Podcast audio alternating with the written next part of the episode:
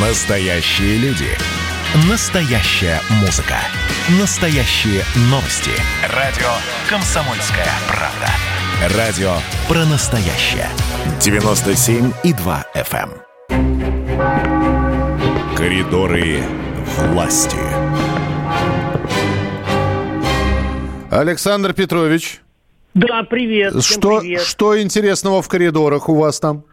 Значит, и в коридорах, и в стране сегодня день социального работника. Вот, и Владимир Владимирович Путин в режиме видеоконференции Так. проведет встречу с представителями как раз вот социальных организаций.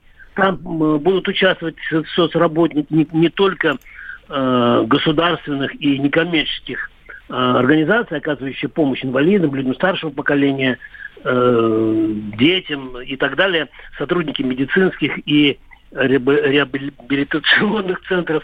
Ну и что интересно, обычно в таких встречах раньше они не участвовали, это волонтеры, причем это будет такой всероссийский съезд э, соцработников, потому что примут участие э, представители 14 регионов Российской, э, Российской Федерации от Калининграда до Камчатского края. Вот э, ждем, вот буквально с минуты на минуту оно начнется, это мероприятие, мы обязательно расскажем, что там будет самое интересное. Так.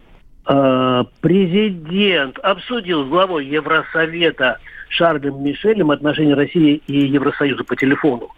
Э, И что интересно, э, Путин подчеркнул, что Россия и Евросоюз остаются друг для друга значимыми партнерами в сфере торговли, инвестиций. Однако нынешнее состояние, сказал президент, их связей, то есть наших связей, нельзя считать удовлетворительным. И еще было отмечено, э, что возвращение к сотрудничеству в прагматичном и уважительном ключе отвечало бы общим интересам.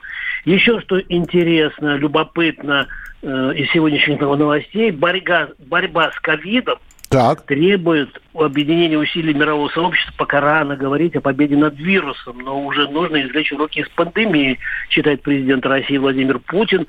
Он э, это сказал в обращении, э, в своем обращении к участникам примаковских чтений, которые проходят в Москве.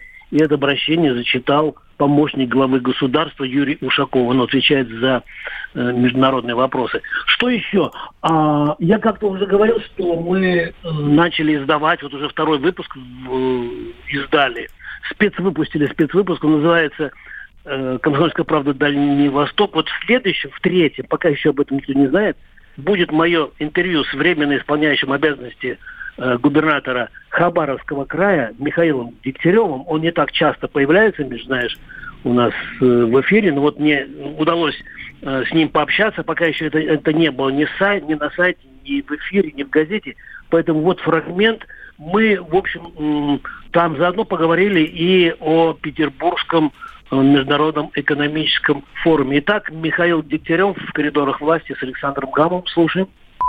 Сто процентов рабочего времени – это забота о людях, поиск выгоды для края в отношениях с федеральными органами власти, с госкорпорациями, с крупным бизнесом. Заставляем по-другому смотреть э, тех, кто принимает решения или занимается крупным бизнесом, на людей, которые живут на территории.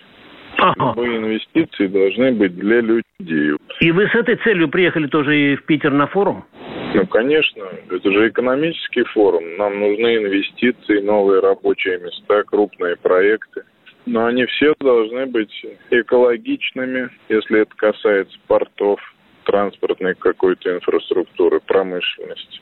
Безопасными для людей, приносить хорошие деньги в бюджет. Компании должны быть спонсорами наших клубов.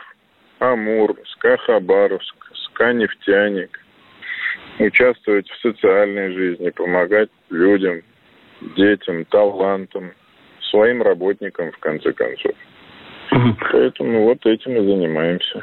А вот какие проекты, э, вот у вас что сейчас вы с собой привезли?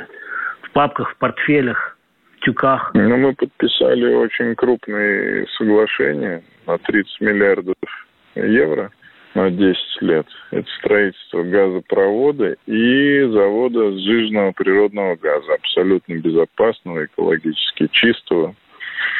Вот. Ну что, послушали, хорошо, так. Да, это был Михаил Дегтярев, э, временно исполняющий обязанности губернатора Хабаровского края. Ну, а вот в ближайшие часы начинается европейское турне э, Джо Байдена, э, включающее встречу с российским лидером Владимиром Путиным – там идут разные заявления с позиции силы, но ну, посмотрим, как, что получится. Э, учитывая то, что у нас бесцензурное радио, и, и как бы я могу сказать вам, э, между себе и вот нашим слушателям, как родным, я тоже пытаюсь сейчас аккредитоваться и поехать в Женеву, значит, вот. со полужурналистом.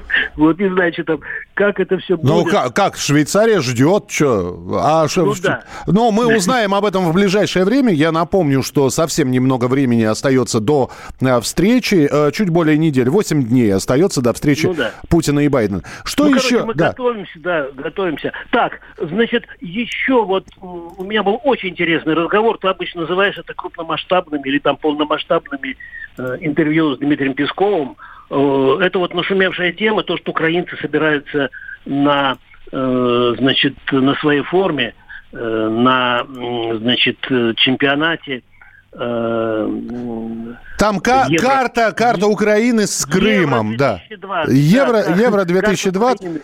Да, они представили новую форму, причем э, форму одобрила УЕФА, вот, и они в этой форме будут выступать с нанесенным Крымом. Э, ну, в общем, вот на и эту... Там трезубец у них. Ну, трезубец, да. Короче, мы с Дмитрием Песковым поговорили так пресс-секретарь э, главы э, государства в коридорах власти с Александром Камом. Слушаем Дмитрия Сергеевича.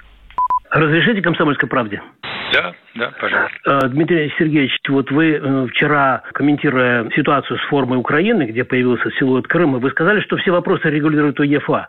А там неофициально уже заявили, что нарушений по форме нет. А был ли запрос с нашей стороны? Мы ждем каких-то официальных э, ответов или реакций от УЕФА? Нет, мне неизвестно о том, что были какие-то были какие-то запросы, но это действительно абсолютно находится в прерогативе организаторов э, этого чемпионата, и это не наша прерогатива. Вы знаете, что в целом и ФИФА, и УЕФА, они очень-очень э, внимательно относятся к тому, чтобы никакой не было политизации спортивных состязаний.